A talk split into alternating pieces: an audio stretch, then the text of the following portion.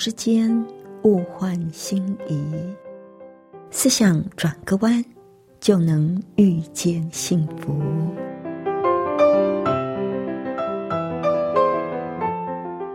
这里是希望之声，我是唐瑶，邀请您和我一起在今天遇见幸福。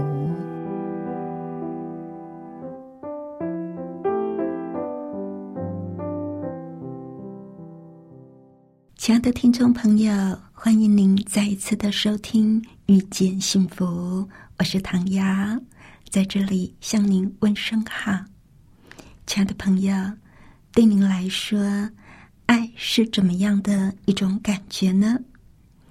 对每个人来说，爱的感觉是不一样的。那在今天呢，我们要和您分享一篇短短的文章《爱的感觉》。我们一起来学习爱的功课。那在节目的一开始，我们先来欣赏一首动听的诗歌。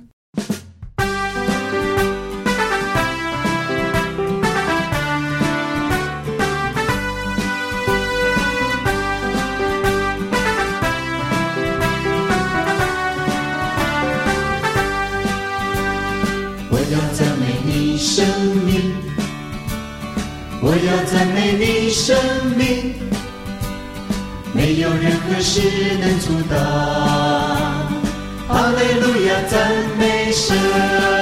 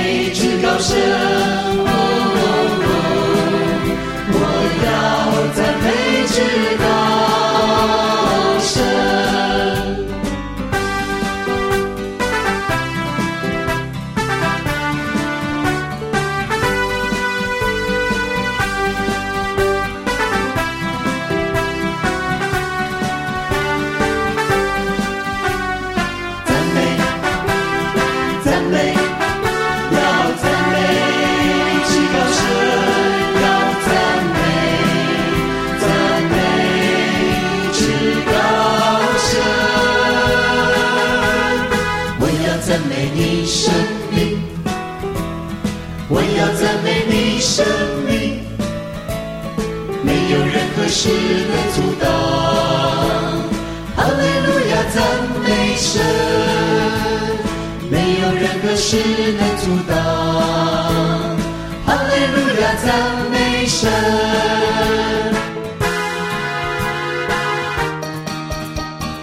来到上帝面前，天使视为环绕，感受他丰盛慈爱，赞扬他的生命，坚信他的应许，信靠耶稣的喜乐，领受神赐的恩典，身体彰显他同在，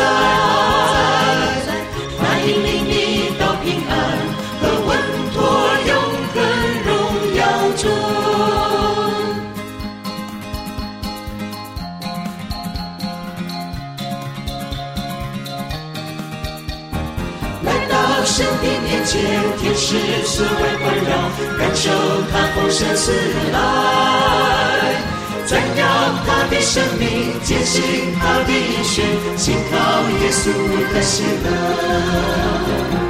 领受神赐的恩典，神的彰显他同在，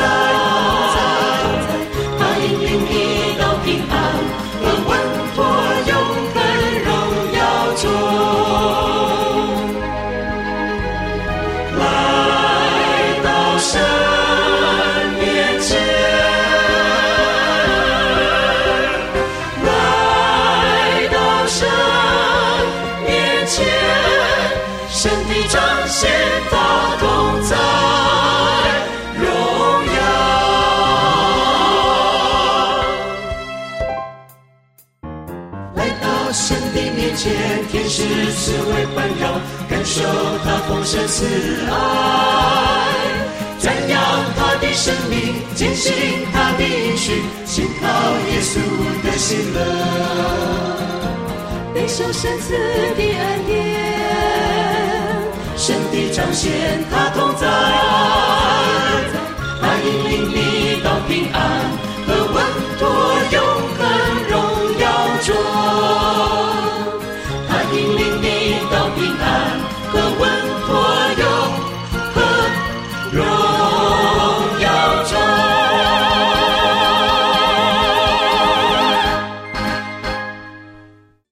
是希望之声，您正在收听的节目是《遇见幸福》，我是唐瑶。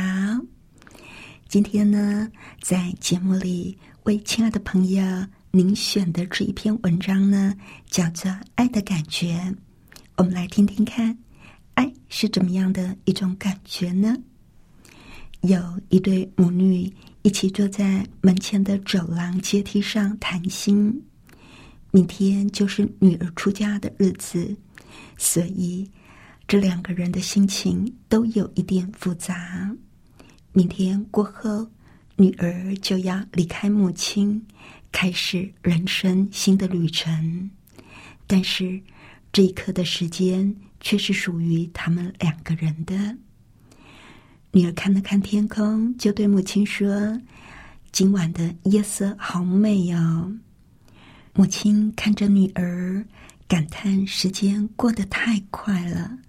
怎么一下子黄毛丫头已经长大成人，而且明天就要嫁人了呢？女儿说：“妈，谈恋爱的时候，我常常会有一些浪漫的憧憬，现在就要结婚了，不知道婚后的生活会是怎样哦。”母亲贴心的问：“你会担心吗？”女儿说：“不会啦，只不过我在想，婚前跟婚后爱的感觉是不是不太一样啊？”母亲点点头说：“嗯，没有错。”女儿接着问：“妈，我们从来都没有谈过爱的感觉，今天晚上我想和你聊一聊，到底。”爱是怎么样的一种感觉哦？母亲微笑着说：“好啊，那你先说说看，你对爱的看法是怎样呢？”女儿回答说：“对我来说，爱是一种捉摸不定的感觉。你不知道爱什么时候会来。当爱来的时候，你看不到，也触摸不到。”但是你的内心却可以感受得到，对方也会体会到。那在你周围的朋友也能够感受到，你们两个人在谈恋爱。爱还能够改变一个人。当你在谈恋爱的时候，你会觉得一切的事物都是美好的，在你眼中，对方是完美的。在对方的眼中，你也是完美的。而且，我发现两个人一起看的电影特别的好看，两个人一起听的音乐特别好听，连两个人一起吃的食物也变得特别的好吃。我觉得啊，爱是一种浪漫的感觉，就好像是两个人一起跳舞。也像在雨中和你心爱的人漫步，等待对方邀约的电话。两个人手牵手看电影，一个人的时候想着对方的一颦一笑。两个人一起坐车兜风，期待下一次约会的心。接着，他转过头来问母亲说：“我说的对吗？”母亲说。你说的没错，但是爱的定义不仅仅是这样哦，爱还有更深一层的意义。女儿不解的问母亲说：“那您认为什么是爱呢？母亲想了一会儿，然后就对女儿说：“爱是一种彼此成长、学习的关系，就好像两个人一起学习做菜，两个人一起种树，等待树长大，一起照顾孩子，一起做家事，一起分享生活中的点点滴滴。爱是学习接纳自己。”也接纳对方，爱是打从心里赞美对方，感谢对方，支持对方，鼓励对方。爱是父母对子女无条件的牺牲和奉献，爱是永恒的，不会随着时空而改变。女儿讶异的问母亲说：“您是在说爱，还是说生活呢？”母亲说：“有一天，你就会知道，其实爱就是两人一起生活、一起学习、一起成长，一种不分你我彼此的关系。”女儿接着问：“妈，你是什么时候才有这种体会呢？”母亲凝视着远方，缓缓回答说。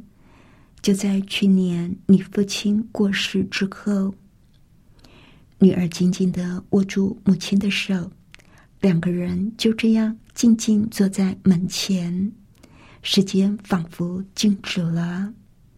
不知过了多久，母亲开口对女儿说：“我们回房去吧，明天是你大喜的日子呢。”两个人相视而笑。于是，母亲牵着女儿的手，两人一起走进屋里。万籁俱寂的夜晚，独剩一轮皎洁的明月高挂在天空里。我觉得这是一段非常有意思的对话啊！女儿对爱的看法，着重在那种捉摸不定、既浪漫又甜蜜的感觉，而母亲。对爱的看法就实际多了。母亲认为，爱是一种彼此成长、学习的关系。毕竟是走过婚姻的人，看法就成熟多了。爱是两个人一起生活，一起学习，学习接纳自己，也接纳对方。有人说，男朋友跟丈夫。最大的差别就是，当男朋友的时候，他总是看到最光鲜亮丽的你，而你看到的也都是最光彩的他。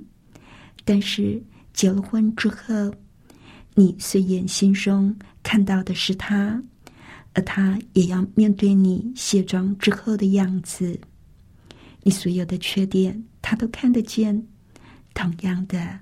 你也会看见他所有的缺点，所以说没有包容接纳，怎么能够一起生活呢？爱是打从心里赞美对方，感谢对方，支持对方，鼓励对方，一起成长，而且不分彼此。在离婚率越来越高的今天，也许这一段话。是值得我们好好想一想的。在走进婚姻之前，怎么样才能够执子之手，与子偕老，永浴爱河？有一位教授曾经提出几个黄金守则，用来评估长期婚姻成功的要素。我觉得非常的棒，分享给您。如果您正准备结婚，或者有心寻找一个终身的伴侣，不妨问一问自己五个问题。第一个问题就要问自己：我们有共同的目标吗？为什么两个人拥有共同的生活目标是这么的重要？当我们跟一个人结婚。意思就是，你需要跟他一起过二十年、三十年、四十年，甚至六七十年。现在的人越来越长寿了啊！这么长的一段时间，跟一个人一起生活，你计划怎么样过这几十年的时间呢？一起吃饭，一起跑步，过没有多久，你一定就会觉得腻了。在婚姻生活里，你需要跟你的另一半分享更深、更有意义的事情，所以你们必须要有共同的生活目标。你们可以一起成长，也可以各自成长，然后再一起分享成长的快乐。那第二个问题呢，就是要问自己：当您跟这个人分享你的感觉跟思想的时候，觉得安全吗？这个问题呢，跟你们关系的品质是有关的。觉得安全的意思，就是说你能够开诚布公的和这个人沟通。良好的沟通基础是信任，相信。我不会因为表达了我的感觉、我的思想，就遭到对方的处罚，或者是伤害，或者是瞧不起啊！如果你会害怕跟对方表达你真实的感觉、你真实的思想，你觉得表达你真正的感受没有安全感，那你们以后的相处一定会出问题的。因为在其中缺乏了信任，没有信任就没有安全感。接下来还要问自己：你想结婚的对象是一个值得敬佩、很特别的人吗？他是不是会力争上游、改善自己？他是怎么样利用他的时间的？他是一个唯物主义者吗？通常，一个唯物主义者不会把改善品格列为他人生的第一优先。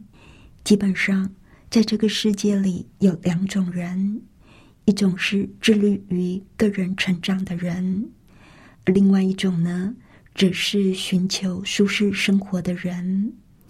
那一种把舒适的生活列为目标的人，会把个人的享受。摆在第一位，在您跟他走上红地毯之前，你必须要知道这一点。那第四个问题呢，就是要问他是怎么样对待其他的人的。促进人际关系最重要的是给予的能力。所谓的给予，就是能够使别人快乐的能力。问一问。这个人是不是很喜欢给予，还是他是一个自私自利的人？想想看，他对那些他不需要对他们好的人的相处是怎么样的一种情形？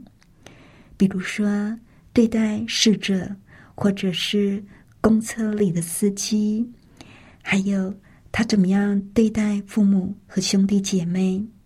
他会不会懂得感激？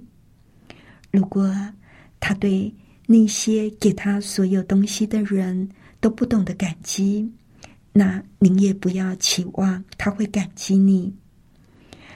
他如果喜欢说八卦，而且还喜欢说别人的坏话，那么这种人你也不用考虑了。会八卦的人是不会懂得爱人的。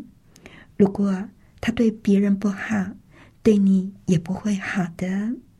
最后一个问题就要问：婚后我是不是希望能够改变这个人？很多人在婚姻上有一个迷思，那就是希望对方能够在婚后有改变，以为我有这个能力能够改变对方。如果你希望某个人在婚后改变，那么如果他变得更差呢？那你呢？能不能够接受呢？如果说你还没有完全接受他现在这个样子，那您就还没有准备好要结婚。总的来说，约会的阶段不应该是困难危险的。症结就是您要多用点头脑，少一点用心。当你约会的时候，要尽可能的客观，要问一些对整个事情有帮助的问题。坠入情网是一种很美的感觉，但是当你醒过来的时候，发现手指上的戒指，您一定不会希望，因为你没有做好准备而让自己深陷麻烦。婚姻是上帝所设立的。上帝从创世的一开始就设立了婚姻。在圣经里，上帝说：“那人独居不好，我要为他找一个配偶。”婚姻是上帝所赐的福气。在稳固健全的婚姻关系里，我们可以经历到满足及喜乐。但是不可讳言的，婚姻生活也有许许多多的挑战。可是呢，我们就在这种挑战里更成熟、更进步。希望上帝帮助我们能够选择对的人，然后无怨无悔的携手同行。最后，我们再来欣赏一首诗歌。我要常常喜乐。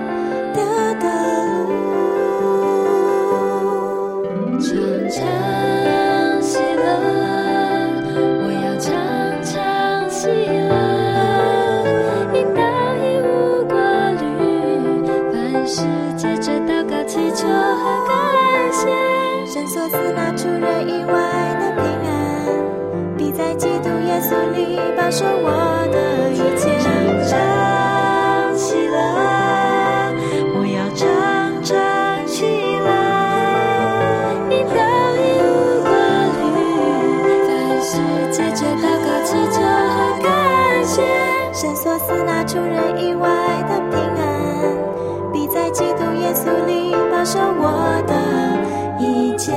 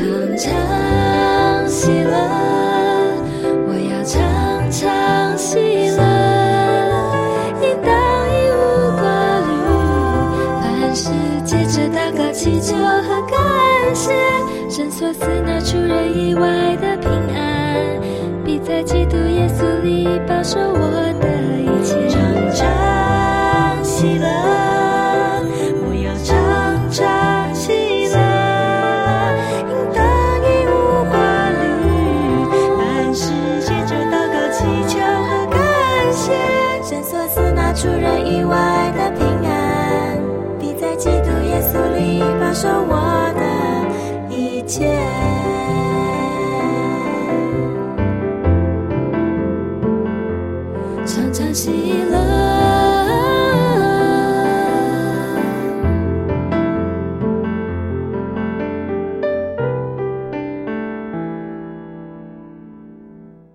里是希望之声，您正在收听的节目是《遇见幸福》，我是唐瑶。谢谢您收听我们今天的节目，愿上帝赐福您以及您的家人。我们下一次同一时间再会喽，拜拜。喜欢今天的节目吗？或是您错过了精彩的部分，想再听一次，可以在网上重温。我们的网址是 x i w a n g r a d i o 打 o r g 希望 radio 打 org，或是搜寻旺福村，也欢迎写信给我们分享您的故事。来信请写到 i n f o at v o h c 打 c n。